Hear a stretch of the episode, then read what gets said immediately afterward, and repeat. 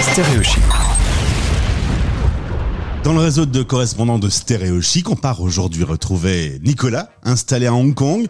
Depuis août 2019, on l'a eu plusieurs fois sur notre antenne, mais là, Nicolas revient nous parler du vent de panique à Hong Kong. Bonjour Nicolas. Bonjour Gauthier, ça va?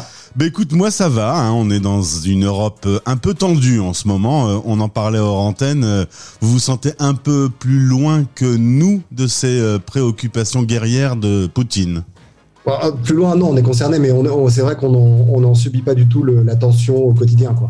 Alors que nous, elle est, elle est bien présente. On rappelle que Hong Kong est un territoire qui euh, avait une politique de zéro Covid assez efficace jusqu'à aujourd'hui. Depuis le début de la pandémie, le principe était simple, on fermait les frontières et on rendait tout ça extrêmement hermétique. Du coup, pas de lockdown pour vous, à part des masques, il y avait relativement peu de contraintes. Mais Omicron est venu foutre un sacré bordel dans tout ça. Ça fait un mois à peu près que le virus est arrivé euh, sur Hong Kong. Et euh, là, tu me dis, c'est la déroute. C'est la panique, ouais, c'est un peu le vent de panique. Comme tu disais, euh, Hong Kong avait une politique zéro Covid, donc effectivement, le territoire était fermé hermétiquement, plus ou moins hermétiquement, avec euh, des, conditions d'entrée très difficiles. Il fallait faire deux semaines de quarantaine à l'hôtel à ses frais pour, rentrer dans le territoire, en étant résident hongkongais, hein, c'était pas ouvert aux touristes. Donc forcément, depuis, euh, le début de la crise, on avait très peu de, cas, avec quelques petites flambées de temps en temps, mais, mais très peu de cas au quotidien et très peu de transmission locale surtout. Euh, pour te donner un exemple, au mois de novembre-décembre, on était à 3 cas par jour euh, en moyenne, et c'était des, cas importés.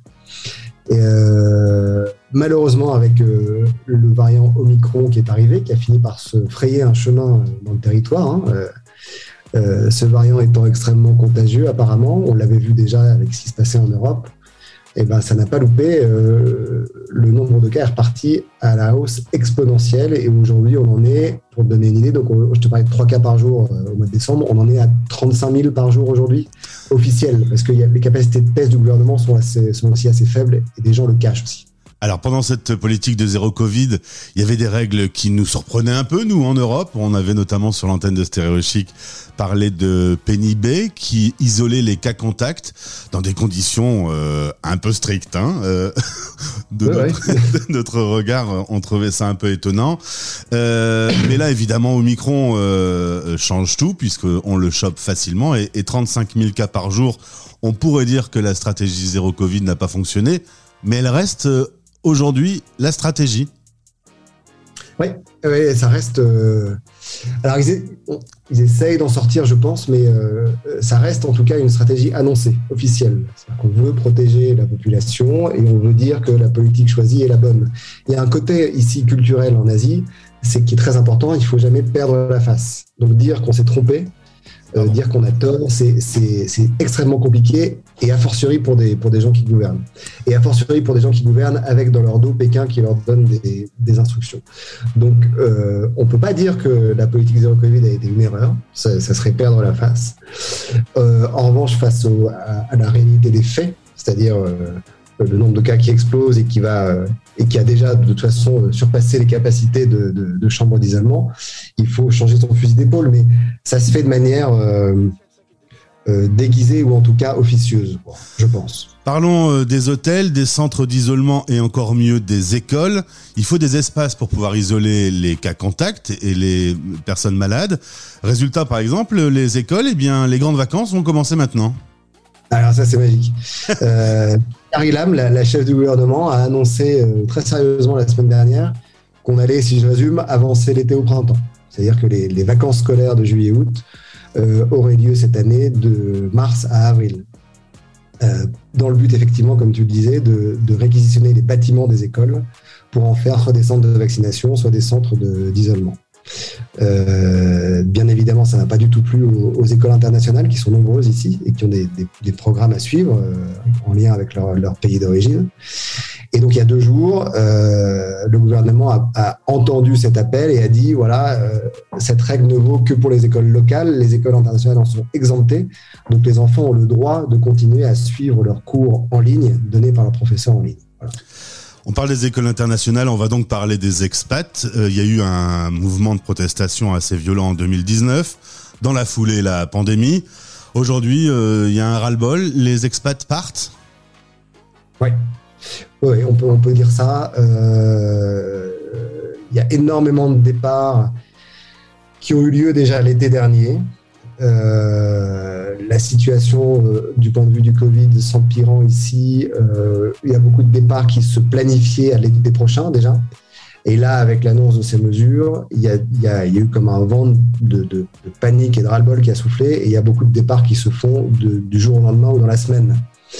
Euh, alors il faut le comprendre, tu vois, il y a beaucoup d'expatriés qui avaient choisi cette destination de Hong Kong parce que c'est une plateforme pour rayonner en Asie et qui permet d'aller de, de, de, rayonner dans tous les pays d'Asie.